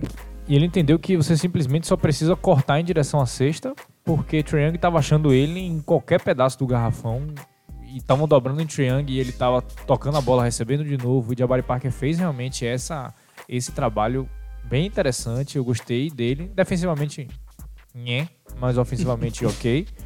Eu gostei muito de ver o Atlanta ontem com um jogo que eu pensei que na verdade eles fossem perder sem Joe Collins, que foi o jogo contra o Spurs. Mas eles tiveram uma virada interessantíssima. Exatamente. Né? Trae Young tá com média de 27 pontos por jogo. É, tá Joga absurdo. demais. É, e tipo, vamos falar um pouco mais dos. Do. Do apoio, né? Uhum. A gente pode falar aqui do próprio Jabari Parker, né? Sim. Jogando bem. Jogando de centro, de pivô, né? E chegando bem. Tem o, o DeAndre Hunter, o Calouro, tá jogando bem também. Ele jogou muito bem ontem. Exatamente. O Cam Reddish. Cam Reddish, que não tá jogando tão bem assim, não tem tantos minutos quanto o, quanto o Hunter, mas tá jogando bem. E tem gente, o Bruno Fernando, Isso aí. parceiro angolano, que tá jogando bem também, não tá colocando números de impacto, mas defensivamente ele tá jogando bem. Né? E Sabe- a- pivô, pivô bom, aquela parede. Sabe o cara que eu gostei bastante desse time? O DeAndre Bembry. Hum, Ele vindo do banco, ele traz uma energia, um- ele é meio maluco. Ele dá umas infiltração meio doido. Ontem ele mesmo tentou, ele tentou matar, é, acho que foi Poro ou o Bertans. Tentou dar um pôster na, na cara desse cara, assim, que ele pulou da linha de lance livre pra tentar assassinar esse cara. Quase que ele consegue. É meio doido, não gostei dele. Bom, e aí as coisas que eu queria só chamar a atenção do Atlanta Hawks, né? A- o, a- o ataque deles no momento é o 24 da liga, são 103 pontos. Eu esperava que fosse maior, pra falar a verdade. E o que me chamou a atenção foi a defesa, que a defesa deles é a 11 da liga. É 102 pontos que eles estão permitindo. Que, que tá dando ainda pra eles um, um- um saldo ali de mais ou menos um ponto, porque é 103.2 e 102.7. Então tá dando meio ponto de saldo. Obviamente a gente espera isso de times jovens, mas eu fiquei surpreso com a defesa deles bem ranqueada assim, pelo menos no começo. E a coisa que mais me chamou a atenção foi assim: o Atlanta foi o maior pace da temporada passada, mas nessa temporada eles só são o 24 pace da liga. Sim. Então tá tendo uma mudança de estilo, talvez porque Young tá demandando mais um pouco de controle da bola, alguma coisa assim. Sim. Mas é um time bem legal de assistir. É, o número médio de assistências por jogo é, tá um pouco, tá um, um turnover a mais do que na temporada passada, né? Tá em Hum. 4.6. Só que a gente consegue observar que é muito menos turnover por passe ruim. Os passes estão mais inteligentes. Ele perde muito bola ainda porque ele faz aquele drible behind the back Sim. e quando o cara é comprido ele consegue alcançar melhor a bola e aí Hum. ele perde a bola. Então não tô falando pra ele parar com isso. É o jeito dele jogar Sim. é bonito de ver. Eu quero continuar assistindo, né? Tanto que eu gosto tanto de Kairi por causa disso. Mas ele tá fazendo um bom trabalho em mudar o ponto de foco de turnovers dele ali, mas tem espaço pra melhorar ainda e o time melhorar passa por, passa por ele melhorar também. né? Você coloca ele como All-Star essa temporada? Nesse leste? Ahn, ben Simmons é armador, né? É, ele entra como armador. Ah, Cara, ele merece. Ele merece. Ele merece. Merece. Concordo. Se ele continuar jogando ele tá jogando. ele no, no, no vez de Kemba. Eu daria meu voto pra ele. Sim. Sim. Por, por que ele, exemplo. tá, ele tá muito mais impactante que Kemba. Sim. Embora Kemba esteja começando a jogar É, muito bem. Embora Kemba, no momento, seja um jogador melhor. Sim, No momento. Mas aí tem experiência, né? Quantos Sim. anos de liga? Enfim. sim. Quantos Defende anos? melhor, é mais alto, é mais forte, enfim. Bom, vamos pro próximo time então? Simbora. Vamos falar agora do New Orleans Pelicans. Que na verdade a gente vai falar um pouquinho do New Orleans Pelicans aqui só pra falar de um jogador específico. É, na verdade, dois, porque eu quero fazer uma menção honrosa pra uma das piores coisas que aconteceu nos últimos dias. Oh! Mas vamos só falar um pouquinho aqui do Pelicans, Oh. que é o time que a gente vinha com bastante empolgação. Eu não lembro se eu coloquei ele nos playoffs. Eu não lembro que eu tirei de última porque Zion machucou. Exato. Eu tô feliz Tiramos. porque eu tirei, porque Sucesso. eles são a segunda pior defesa da liga. Eles deixam os oponentes fazerem 114 pontos por 100 posses. E Yep. eles são, agora em quesito de ataque, eles sabem como atacar. Eles são oitava, o oitavo ataque da liga com 110 pontos produzidos em 100 posses de bola. Mas o saldo tá em menos 4.6. O que é natural que a gente tá vendo refletido nas vitórias deles. Eles só conseguiram vencer um jogo contra o Nuggets. Né? Então, realmente tá, tá dentro dos, foi um jogo- padrões. Foi um jogo muito estranho, by the way, né? Então. Foi, um- foi um jogo de. Jokic naquele jogo tava parecendo que jogava pelo Rockets, pra falar a verdade. Ele não tava defendendo nada, ele não tava atacando nada. Ele. É, tá feio. É, tá estranho. Tá estranho. Feio, eu não sei. É porque, enfim. Vamos lá, foco. Então vamos lá. É muito O- bom ter um, um ex-torcedor do Lakers na, na bancada pra gente ver um pouquinho daquela Chama. saudade. Né? Brandon Ingram, no momento, 25 pontos, 25,9 de média, 7,1 rebotes e 4,3 assistências. Já meteu career high. 40 já- pontinhos. Tá esmilhando. Então, é. Eu já tinha visto isso antes, né? Todo mundo já tinha visto. Mas. É, pois é. Mas. é- Vamos lá, você quer que eu fale o quê? Quer que eu avalie como ele tá jogando? Você que manda aí. Esse aí é o. É o piso que eu esperava dele. Isso aí. É isso aí que eu quero. Era isso aí que eu imaginava, entendeu? O cara que chega perto dos 30 pontos de média por jogo. Ah, no caso, seria o 30 pontos seria o teto, né? Uhum. Vamos, vamos ficar contido um pouquinho também, Sim. né? Mas é um cara que arremessa de... Parece que ele é quente em todos os dois lados da quadra. Que eu quero dizer, tipo, de arremesso mesmo, né? A hot zone dele é em toda a quadra Uhum. no, no muito mais quente no, na zona morta, obviamente. Mas é um jogador excelente. Tá jogando muito bem. Sem Zion nesse time. Tem espaço. E ainda espero ver uma melhora defensiva dele. Que eu acho que não passa tanto assim por ele ganhar peso, porque ele é rápido o suficiente. Então, tipo, pra marcar ala, ele consegue se virar, entendeu? Seria um pouco daquela inteligência de Duran também. Duran Paul sabe, George também, por exemplo. sabe muito como usar os braços longos e esperar com que o cara passe, tentar pegar ele por trás. Então, ele tem um, ele tem um shape muito parecido com o de Duran. Então, ele pode usar bastante essa inteligência ao redor dele, né? Então, Correto. a favor dele, no caso. Mas o time tá. É, o time tá mal. O Mas ele tá, mal. bem. Ele vai ganhar o dinheiro dele. É, é exatamente isso. Ele é um free agent restrito, porque o Pelicans não quis renovar ele, e obviamente não deveria ter renovado mesmo, porque ele estava voltando de lesão, ele estava com coágulos. Então, realmente a gente não tinha como saber como é que esse cara ia voltar para a liga. E obviamente ele deve ter entendido, mas agora ele é free agent restrito. O que significa? Os times podem dar ofertas a ele, mas cabe ao New Orleans Pelicans pagar essa oferta ou não. Ou seja, cobrir essa oferta, né, no caso. Ou seja, é, a gente vai esperar aí de que os times talvez dêem o máximo para ele, porque obviamente se ele continuar jogando nesse, nesse ritmo, ele vai receber o máximo. E vamos ver quem é que vai fazer, né? Quem sabe o Pelicans, quando colocar ele junto com o Zion, fica uma coisa extremamente interessante. Sim. E aí a gente veja um, um avanço do Pelicans nesse quesito. E falando agora de jogador do Lakers que foi pro Pelicans, Lonzo Ball teve uma das coisas, uma das cenas mais estranhas que eu já vi assistindo NBA. Shaq na full total, né? Que Essa ele- aí. É, ele conseguiu torcer o pé duas vezes andando. Sozinho. Driblando a bola, no caso. É, né? sozinho. É muito estranho. Foi muito estranho. É muito. E, e outra Eu coisa. não sei o que aconteceu. E ele tava usando. E os- machucou, ele não voltou pro jogo. É isso. E ele tava usando os tênis que ele sempre usou, que ele diz, né? Que são os Kobe's, que ele gosta de jogar com Kobe's. Ele não, tá, ele não tava usando o Big Baller Brand, que ele disse que era. Ele usava dois, três por jogo, porque o tênis simplesmente desaparecia durante o jogo. Então, muito estranho aí ver o que é que tem. E esse tornozelo dele já deu problema várias vezes. É, pois é, aí assusta um pouquinho. Então não é muito motivador, não. É, sinceramente, eu acho que é falta de foco.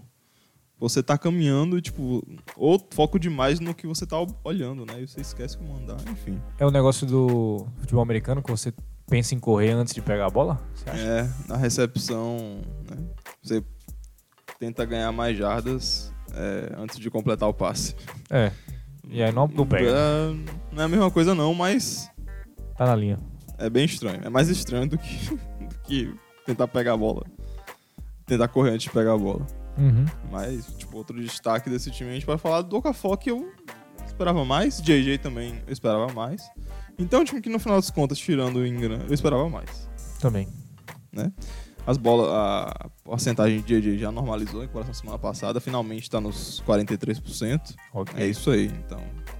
Tá tudo certo. Ele tá sem volume só, né?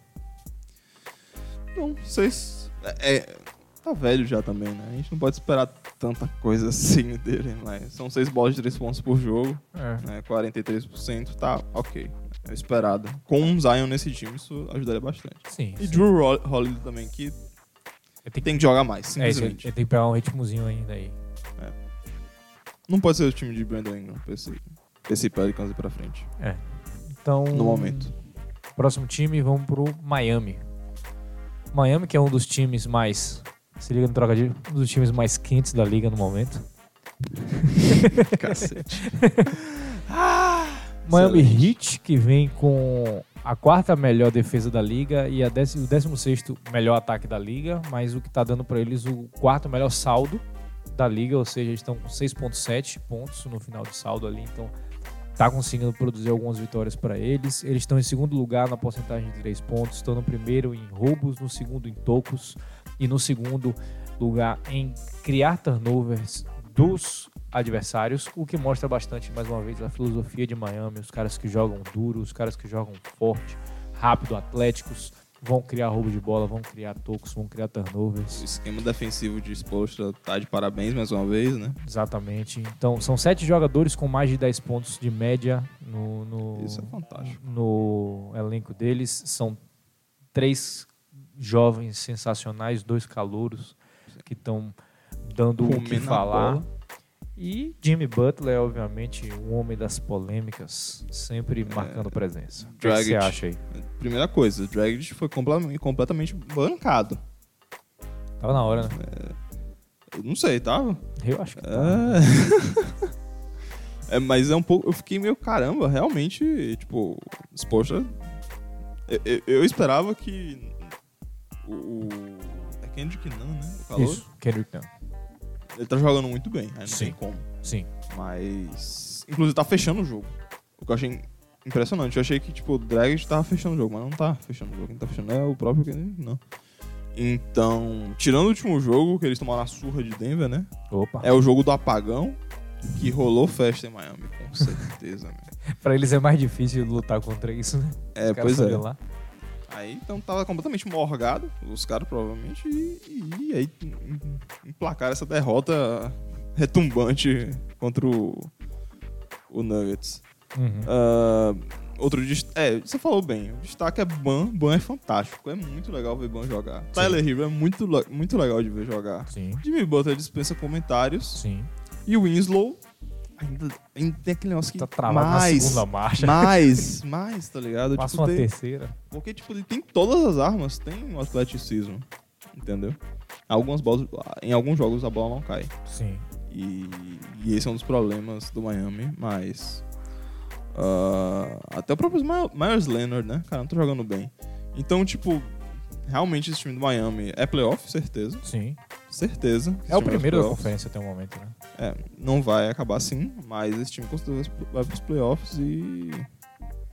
Bom, o prognóstico é que a gente vai falar desse time mais vezes durante a temporada. Sim, só queria compartilhar um negócio que eu ouvi no podcast do No Dunks, que é de que Kendrick Nunn, na verdade, ele não foi draftado, mas eu pensei que ele tinha sido um achado. Mas na verdade ele era um prospecto bem ranqueado. Ele, Ele vem de uma universidade com, com nome, mas exatamente, ele teve um caso de violência doméstica que simplesmente tirou ele do draft. E com razão, obviamente. Mas o Miami Exato. conseguiu, depois de que ele pagou tudo que ele devia, de que ele é, é, quitou seu débito com a sociedade, ele conseguiu roubar esse cara aí no undrafted. E conseguiu um cara que está colocando 18,3 pontos, 2,1 rebotes e 3,1 assistências, chutando 40% da linha de 3 pontos e 49% da linha de 2 pontos. Então, é, ele tem uns números assim que não dizem nada, mas são legais da gente falar, que ele foi o cara que fez mais pontos em- nos cinco primeiros jogos da carreira, passando o Kevin Durant. Significa que ele vai ser o próximo Kevin Durant? Não, não significa nada, mas é legal da gente falar. ele junto com o Tyler Hero, que tá botando 13.7 pontos, 5.6 rebotes, 2.6 assistências, chutando 47% da linha de 2 pontos e 35% da linha de 3 pontos. Então, é, é um, do, é um dos young cores do, do- da galera jovem que tá mais chamando a atenção junto com o Ban Adebayo. Então, esse Miami tá, tá melhor do que a encomenda. Eu pensei que esse Miami não fosse tão, tão bom quanto ele está. Eu esperava que fosse um time ultra travado no começo da temporada. Pra Butler se acostumar e, né? Mas aparentemente Butler não foi tão necessário pro Miami emplacar as vitórias seguidas no começo da temporada. E a melhor coisa que foi assim, ele perdeu pela licença paternidade, ele perdeu os dois ou os três primeiros jogos? Três, eu acho. Ele perdeu os três primeiros jogos. E foi a melhor coisa que aconteceu pro Miami, porque foi um momento de Tyler Hero, Kendrick não aparecerem, esses caras. Por exemplo, Kendrick não teve espaço. Por que Jimmy Butler não tava? Porque ele joga ali na mesma posição de Jimmy Butler. Então foi exatamente o que precisava para esses caras aparecerem e tudo encaixou perfeitamente. O Miami está caminhando aí para uma, uma temporada de sucesso. E a gente vai ver esse time bastante competitivo, ainda mais na Conferência Leste. Exato. Bom, vamos partir agora pro seu queridinho? Qual, meu queridinho? O Lakers. Vamos falar do Lakers, Nice. que é o time mais quente da, da Conferência Oeste no momento. Um time que está emplacado com uma streak, uma sequência de seis vitórias. Tem a segunda melhor defesa da liga, o que me surpreendeu bastante, para falar a verdade. Eu não imaginei que isso fosse ocorrer. Tem o 13 terceiro melhor ataque da liga e o segundo saldo da liga, né, que é um- uma defesa tão boa de 98 pontos apenas que eles estão permitindo por, por 100 posses, mas estão fazendo 107 por, por 100 posses também, então o saldo deles é 9.6 pontos. É o segundo melhor saldo da liga, eles só estão perdendo, se eu não me engano, para o Milwaukee Bucks. Então, são Sim, números que estão claro. mostrando de que o trabalho feito em Los Angeles está sendo bastante interessante. É, o Vogel, que tem toda a história defensiva no Pacers, é, provando que conseguiu é, arrumar o time defensivamente. Isso aí. Ah, eu queria muito mais ouvir o que você tá achando do jeito de jogar Hum, do que, tipo, é... Que, por exemplo, né, o, o Lakers começou a temporada sem Kuzma, sim. lesão é, que, que ele sofreu antes de começar a Copa do Mundo. Ah, foi antes mesmo. viu? Foi antes, Verdade. ele nem jogou. Ah, e chegando aos poucos, mas a gente já vê alguma diferença é, na divisão de minutos, inclusive, do Uhum. time. E, bom, pontos relevantes que eu quero levantar. né? LeBron James, Ah, MVP, sim, candidato a MVP esse ano, sim, com certeza. certeza? É, a, a grande questão que eu vi mesmo é a quantidade de jogos que ele vai jogar, né? aparentemente vai jogar. Ele tá jogando contra Chicago.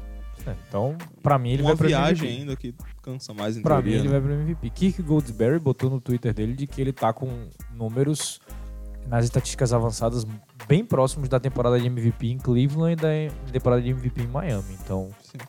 eu acho que sim. É, tipo, por exemplo, né? é, uma coisa é você poupar LeBron. Por exemplo, Avery Bradley não jogou contra Chicago ontem. Porque acho que era. É, joelho, problema no joelho. Você sentiu falta dele? Senti. Eu não senti muito, não. Porque a alma. Você não sentiu? não? É, só o Lakers só tomou 20 pontos no primeiro tempo. É, é, tipo, de diferença.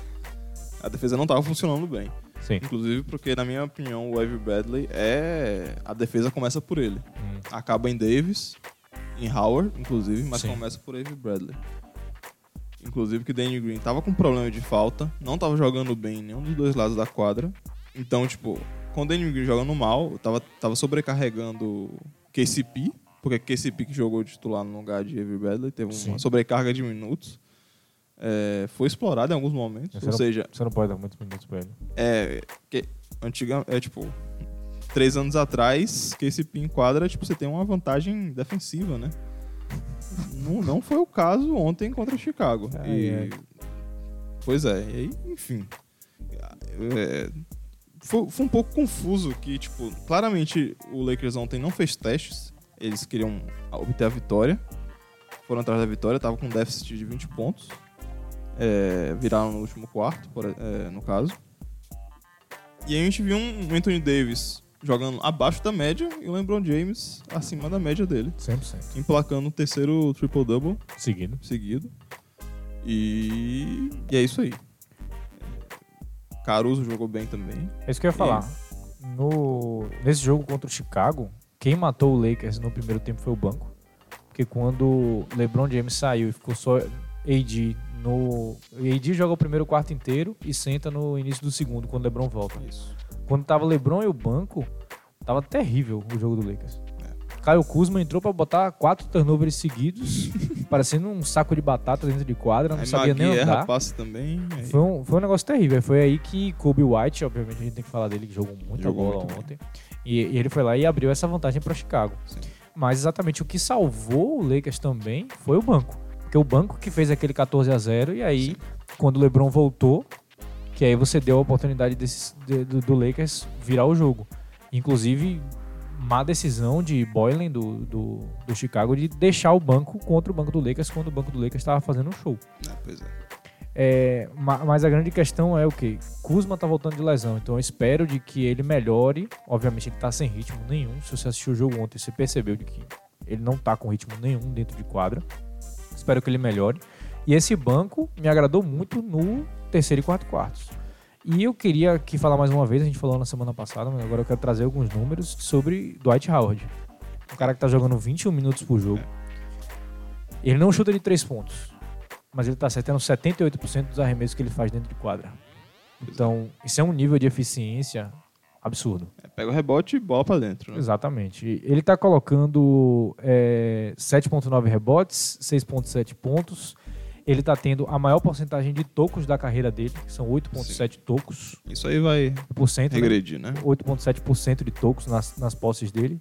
Ele tá tendo 12% dos rebotes deles estão sendo rebotes ofensivos, o que também é uma das marcas mais altas da carreira dele. É, os números de posse de bola de Dwight, né? Principalmente porque ele não tem minutos altos, vão, vai estar ultra inflado. Sim. Então, E, é- e é exatamente o, que- o que a gente sempre quis ver dele. É assim. Ele fazendo só essas funções menos nos últimos cinco anos era isso Sim. que a gente queria. e sempre dominando essas funções pequenas. Eu quero que ele seja dominante nessas funções de pegar rebote, rebote ofensivo, dar screen. De vez em quando você vai dar um post ali só pra ele ficar feliz. Porque ele, ele, ele, tem, que, ele tem que ter essa, essa motivação também, mas é, é realmente dos últimos cinco anos o melhor Dwight Howard que eu, que eu já vi. É, e o, e o Lakers tá jogando inteligente no ataque também. É, ele tá jogando com, alguma, com inteligência, tirando algumas lay fucking tree, né? que é a hora que o LeBron fala que eu sou LeBron James e você não. Sim. E arremessa de qualquer jeito, às vezes cai, às vezes não cai, é assim mesmo. E. Bom. ah, LeBron lidera o Lakers, obviamente, e tá top 5 da liga de pon- pontos gerados por assistência. Mas já gerou nessa temporada 19 turnovers apenas por passes ruins.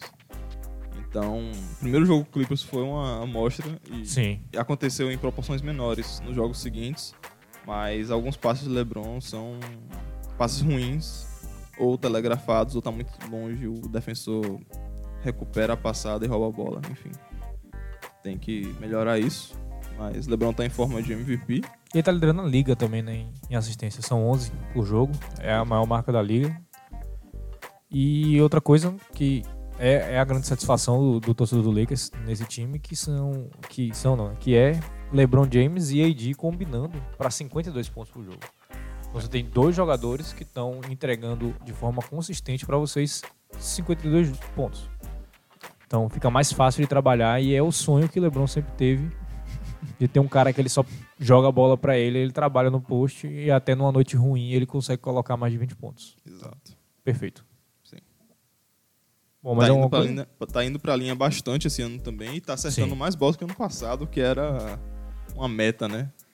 Tá 78% da linha É, ele ofensiva. teve um susto no primeiro, na primeiro, no primeiro jogo. Você lembra que ele errou os quatro primeiros, se eu não me engano? Foi, foi feio. Tava nervoso, menino, será? Ah, Tava feliz, né? Muita, muita empolgação de jogar lá do LeBron James. Bom, e aí o teto para esse Lakers, né? No momento, não vejo eles tirando o pé do acelerador. Já estão com a maior streak da liga, seis vitórias seguidas. E aí agora tem que ver o problema de guardar LeBron, né? Que não é mais um menino Sim. para os playoffs. Ah, eu tenho uma pergunta pra você. Como é que você acha que. Rajon Rondo não voltou. Como é que você acha que ele volta nesse time? Volta do banco. O Bradley tem que começar o jogo e tem que terminar. Do ponto de vista defensivo. Não precisa terminar, depende, depende, depende do time, né? Mas o Rondo não termina jogo de hipótese alguma. É, Eu acho que essa temporada a gente vai ver dele ou a temporada de que vai mostrar de que ele ainda tem espaço na liga, ou a temporada de que vai enterrar ele 100% Pra sempre. é pra sempre. Porque se ele voltar e ele quebrar esse esquema do Lakers aí, o Lakers tá jogando bem. Tá legitimamente bem. Se ele voltar e ele quebrar esse esquema do Lakers, esqueça aí, provavelmente ele vai vai voltar pra Kings, Pelicans, Cada ano um time diferente. nível assim. É, exatamente. Bom, mais alguma coisa? Não. Então é isso aí, pessoal. Vamos encerrar o segundo bloco do podcast. Na- no próximo bloco a gente vai vir, o último bloco, com San Antonio Spurs, com Dallas Mavericks e com Boston Celtics, para poder encerrar o podcast. São os últimos times que a gente vai comentar, então você continue aí ligado com a gente, que no próximo bloco vem mais conteúdo ainda.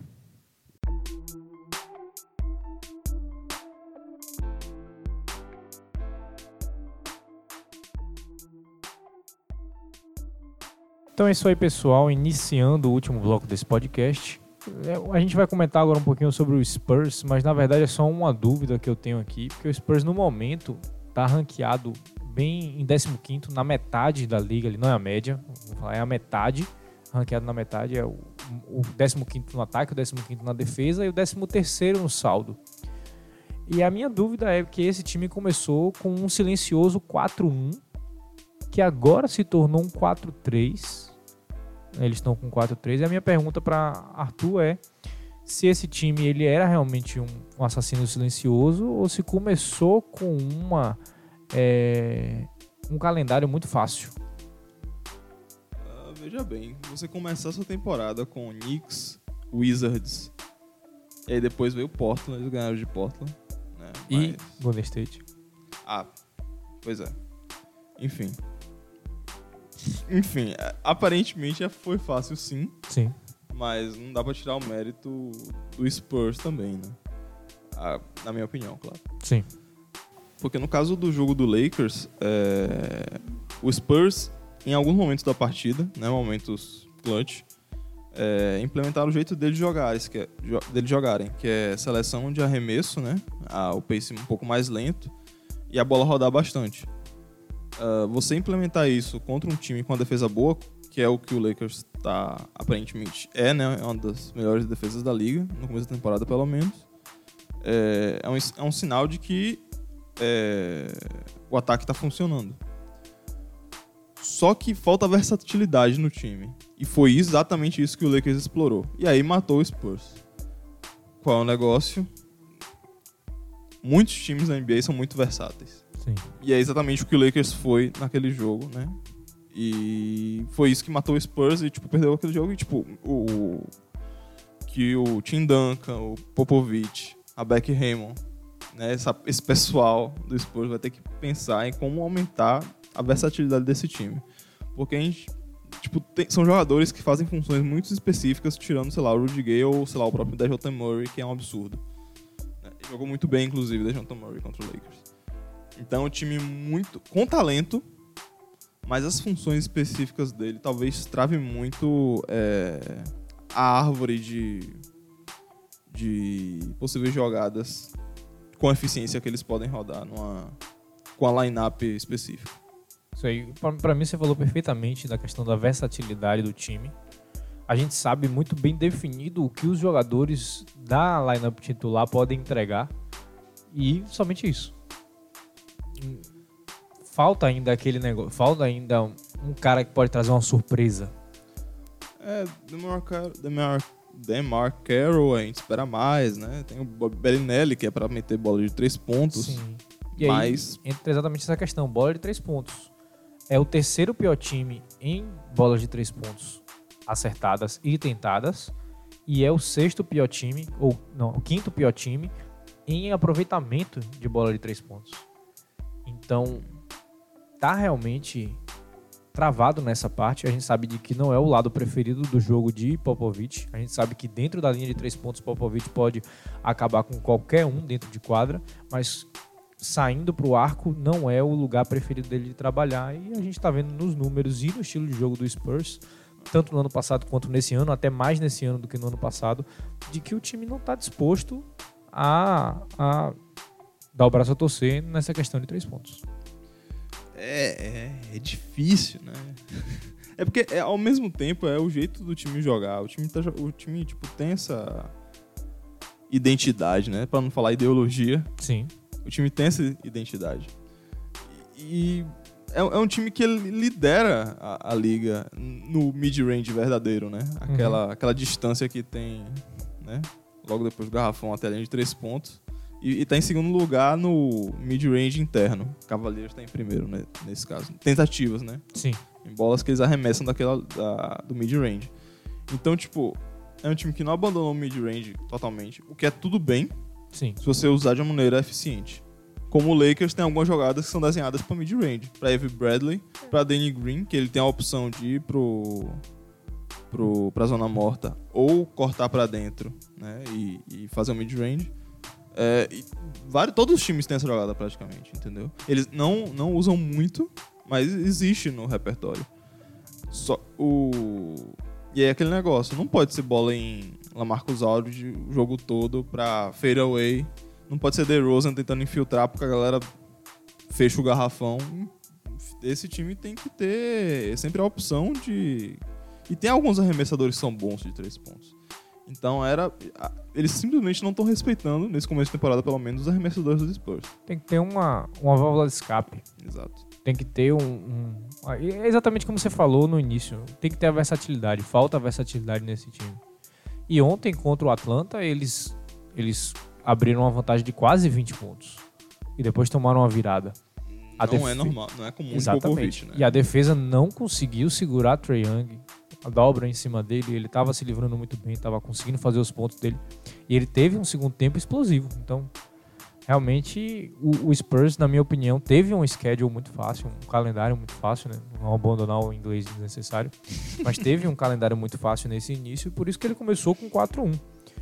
É, eu coloquei o Spurs fora dos playoffs nessa temporada e eu, eu, eu acho de que o time vai ter alguns probleminhas aí relacionados a essa falta de versatilidade, como você falou perfeitamente. Eu coloquei, mas eu sou maluco também. Eu, eu tirei os playoffs, mas enfim. É, né? Al- alguém tem que ter a coragem de fazer, todo ano todo mundo tem, então vamos lá. Bom, próximo time. O que, que você acha? Me chame aí. Vamos lá. Eu quero falar em especial de um cara dentro desse time, né? Mas eu quero puxar também as estatísticas desse time, que é o Dallas Mavericks. O Dallas Mavericks, no momento, Ah, que yes. tem a melhor, o melhor ataque da liga. Ele é o líder e tem a 18ª defesa da liga e o net rate que tá ali no- na, na casa dos 10 primeiros colocados, então é interessante. Mas a pergunta que eu trago realmente é que a gente vê um cara que tem 20 anos de idade, MVP da Euroliga, campeão da Euroliga, campeão do Eurobasket, depois da sua primeira temporada da NBA, depois de um duelo absurdo contra LeBron James. É, eu trago o questionamento de se esse cara tá fazendo uma temporada a nível de MVP no seu segundo ano. Sim, nesse começo tá. É, e uma coisa ainda mais, né? Um hot take que é o melhor time do Texas é o Dallas Mavericks. 100%. Inclusive, né? No caso, você que não pegou, é tipo Houston, Rockets, Dallas Mavericks e San Antonio Spurs. Os três times do Texas. O Mavericks está melhor do que os outros concorrentes do Texas. E Luca Doncic está destruindo. É aquilo que a gente falou, que a gente discutiu muito sobre Porzingis e Doncic. Porzingis realmente é a válvula de escape desse time Sim. né? Doncic é, é absurdo o quão inteligente é, né? A gente observando tipo as jogadas e tipo como existe um xadrez, tipo é, xadrez. é, quando a gente fala xadrez no basquete, geralmente é tipo o técnico é, apresentando uma medida ou contramedida ao esquema do adversário. Só que o Luka Doncic ele joga xadrez é, real time. Dentro do xadrez. Pode dizer, pode ser. Xadrez 3D, né? É, ele tem um xadrez Então, dentro dele. tipo, é, esse processamento que ele tem de tomar a decisão, a melhor decisão possível. Tudo bem que são jogadas pré-definidas, mas, tipo, de dar- é, mandar ponte aérea pro. pro. Como é o nome dele? Powell? É o- Powell. Dwight, Dwight Powell, É, Dwight. que é o número 7. Ele Sim. é muito bom, inclusive. Ou então de. As jogadas são muito perfeitas. Eu, eu queria desenhar na cabeça do ouvinte agora. Mas você tem é, Porzingis dando a screen. É, aí você tem a opção, ou você é, corta pra sexta ou recua para bola de três pontos. Essa, essa diferença de tempo que o defensor tem de reagir é o suficiente para do outro lado da quadra, Kliba tá, tá livre para meter bola de três pontos. Então, tipo, esse ecossistema dentro de quadra que o Mavericks criou é genial. Critiquei muito o, o técnico do Mavericks, Mavericks ano passado, né, Rick Carlisle, porque tava aprendendo muito Doncic, mas agora ele encontrou o sweet spot, que é soltar o bicho E- quando tipo, dentro de um esquema. E aí é o Lakers quase perdeu o jogo e esse time consegue bater de frente com a maioria dos times da NBA. E queria falar pro ouvinte prestar atenção exatamente nas jogadas que você chamou, principalmente no pick and roll, como o Luca Doncic se porta dentro do pick and roll. É, depois que você passa do cara que tá fazendo bloqueio, o armador que tá ali marcando, ele fica nas suas costas.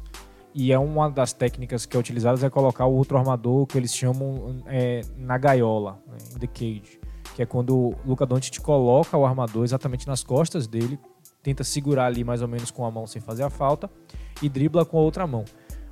Isso dá um certo tempo e um, uma certa tomada de decisão para Luca Doncic que ele está dominando isso. Seja para passar a bola pro, pro pivô, seja para encontrar um, um, um, arremessador de perímetro lá, ou seja até para ele fazer a própria infiltração dele e conseguir arrancar um contato e quem sabe uma sexta falta. Total. Então, ele realmente é, quando você joga no 2K lá e você quer ter o, o, o emblema de pick and roll maestro, é Total. Luca Doncic jogando no pick and roll e tá com médias de 26.7 pontos, é, 10.3 rebotes, 9.5 assistências e 1.5 roubos de bola. Então é um é. cara que tá jogando um nível absurdo para um cara de 20 anos, vai fazer 21 ainda. Então, para mim ele tá no nível de MVP. Se ele continuar desse jeito, ele vai correr para MVP. Vai ser Rookie of the Year ano passado e correndo para MVP esse ano.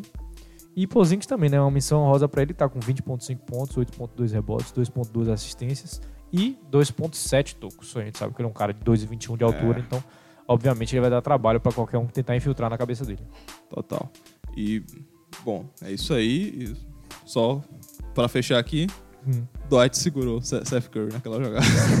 é, é, é, então o Lakers ganhou por causa disso aí. É isso que eu ia falar, né? Teve não ah. por causa disso, mas. Né, é, muita gente ficou falando de que o árbitro não viu, mas eu coloco muito mais o mérito em Dwight Howard de saber fazer essa falta com a malandragem de um veterano de saber que isso não ia ser chamado. Eu acho que eu, coloquei mais na, na foi conta safado, dele. Foi safado. É. Bom, então vamos lá, vamos pro último time mais uma vez. É, para encerrar o, o podcast dessa semana, vamos falar do Boston. O Boston que no momento tá com um streak bastante interessante de vitórias também, mais uma sequência de cinco vitórias, está atrás do Lakers. O Lakers tem uma vitória a mais. Obviamente, o calendário da NBA não é tão regular quanto o calendário da NFL, então. Mas a gente tem times com, com sequências de vitória. O Boston está com o 11 ataque da liga, o décimo, a 12 defesa da liga e um saldo de 5,6 pontos, que é o oitavo. A coisa que mais me chama atenção no momento, no Boston, é de que ele tem Gordon Hayward, que teve um jogo espetacular ontem contra o não consigo lembrar quanto é que ele jogou. O quê? Celtics? É, jogou 30. Que ele fez 39 pontos foi contra quem? Cleveland. Cleveland. É, ok. Foi contra Cleveland. ele tá com 20.3 pontos de média. Kemba Walker tá com 26. Tatum tá com 21 e Brown tá com 17. Brown tá machucado no momento, mas se você pegar Gordon Hayward, Kemba Walker e Jason Tatum, você tem três caras que estão combinando para 68 pontos quase. Absurdo. Então isso a gente volta a dois anos atrás, antes de Kyrie Irving chegar no Boston, você tem um Boston com um, um balanço ofensivo interessantíssimo. Ainda mais que você tem outros jogadores que estão trazendo 10 pontos, 8 pontos ali de média por jogo. Total. Tá bem interessante esse Boston de assistir. Eu só quero mais taco. Eu, eu anotei isso aqui, você acredita? quero mais taco fall. Eu queria que taco estivesse jogando mais. Ele só jogou um espaço, jogo. Ele só jogou 4 minutos. Não, tem não é possível o não Boston precisa começar a ganhar melhor esses jogos, assim, tipo, de 30 pontos de diferença, que ele entra no garbage time. É, é sim, é, é um desejo justo, mas é, o Boston tá que nem o Lakers, perdeu o primeiro jogo contra o 76ers, ou seja, os dois times perderam para um, um, adversário que provavelmente é o adversário a ser batido em sua conferência. Sim. E só ganharam jogos, né? Alguns foram feios e, a maioria, e, a, e os outros, outros foram bem ganhos é, no leste, né? O calendário do leste é um pouco mais de boa do que o oeste. Uhum. Mas ainda assim, o Celtics está com um trabalho muito bom. E, tipo, todos os jogadores que você levantou, realmente, Jason Tatum, quando ele tá on fire, ele tá on fire. Exato. Ele é absurdo. Ele tá chutando 43% ali de 3 pontos. Eu quero saber como o Celtics vai pagar todo mundo aí. É, verdade isso também. E só pra, só pra poder falar aqui mais, uma, mais um pouco sobre Gordon Hayward, que ele tá jogando realmente muito bem. A gente tá vendo o início de temporada dele mais próximo do que ele era em Utah. Embora em alguns momentos ele ainda pareça um pouco hesitante, um pouco com medo. De se machucar de novo, mas ele realmente está voltando à sua performance original e ele está mostrando isso nos números. A gente sabe que não vai sustentar, mais uma vez, a gente, a gente fala que esses números não são sustentáveis, mas mostra um começo bastante interessante. Ele está sustentando 50% da linha de 3 pontos e 58% da linha de 2 pontos. Vai cair, Vai. mas é um começo muito legal. Então, é um cara de que se- ele tá mostrando que se ele entrar nesse esquema, ele com Kemba, com Tatum, com Brown também, que tá chutando 50% da linha de dois pontos, na linha de três pontos tá caindo, mas é, esses caras juntos aí estão combinando para quase 90. Sim. Então, é, é assustador. Se tivesse um pivô bom ali, É. Quem play, quem é, Thais tá tentando jogar, né? Ele, ele É. joga bem, mas ele é, ele é pequeno verdade- pro pivô. Na verdade, Canta só jogou um jogo, né? Foi porque tá machucado. Exato. Então- Até hoje, né? É, É. o mesmo problema, inclusive. Você tem Daniel Tais, ele tá jogando bem, mas não é a primeira opção de pivô. Eu fico imaginando esse time com o Steven Adams, por exemplo, entendeu? Se quiser mandar umas piques lá Ah, eu sei o que você quer. Bom, é isso aí. Bom, é isso aí. O Celtics está em ascensão. É, a próxima semana vai ser mais difícil. É, mais ou menos, porque amanhã joga contra Charlotte. Mas depois pega o Spurs, depois pega Dallas, né? ok. Uma viagem ao Texas. Dallas e Boston vai ser Então, legal. Vai ser uma semana um pouco mais pesada, mas eu acho que o Boston tem chance de se manter no topo do, do leste tranquilamente. Do jeito que estão jogando. É, e o pensamento que fica aí é você torça junto comigo pro Boston ganhar os jogos assim com bastante folga, para que Taco Fall entre no final do jogo e a gente possa ver um pouquinho dele, principalmente nesse jogo contra o Dallas, porque ele contra Boban Boban. é o matchup que eu sonho desde criança. Dois caras de 2,30 batalhando pra ver quem tá mais perto do aro. Vai ser, seria bem legal. É, Boban, eu, eu não lembro, mas acho que Boban tá com minutos muito restritos. Se ele Tá. não tiver nem entrando, pra Tá, falar a ele verdade. entrou contra o Lakers dois minutos, três, É. cinco. por aí. Então, quem sabe Brad Stevens não realiza esse sonho quando o Boban entrar? Por favor. Né? A galera vai gritar, queremos taco, com certeza. né? o, o torcedor da, da NBA, que é antes de qualquer outra coisa, entretenimento. Sim. Então, vai- vamos pedir com certeza, espero que atenda. Jogou dois jogos, Boban. É, tá. Um deles contra o Lakers, tá 13, 13 minutos por jogo. Então, Ah, quando é. jogou, jogou pouco. Então vamos lá, vamos, vamos subir a hashtag Taco versus Boban Pô, na fantástico. sexta-feira. fantástico. Mais alguma. Excelente. Alguma. Não? Não.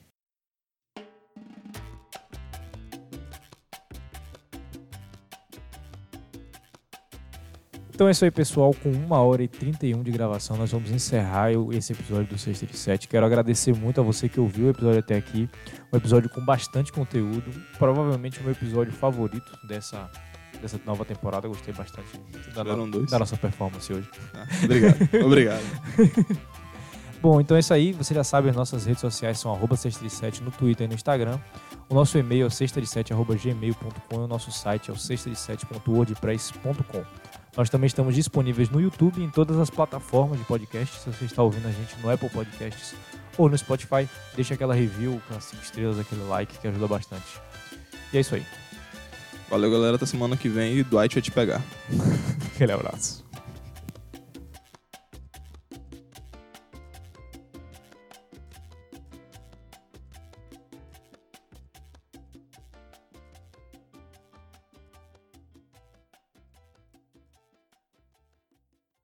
Vamos começar pelos que estão em atividade. Giannis Antetokounmpo. Eita porra! Foi beijar o microfone. Eu dou um soco no microfone, peraí.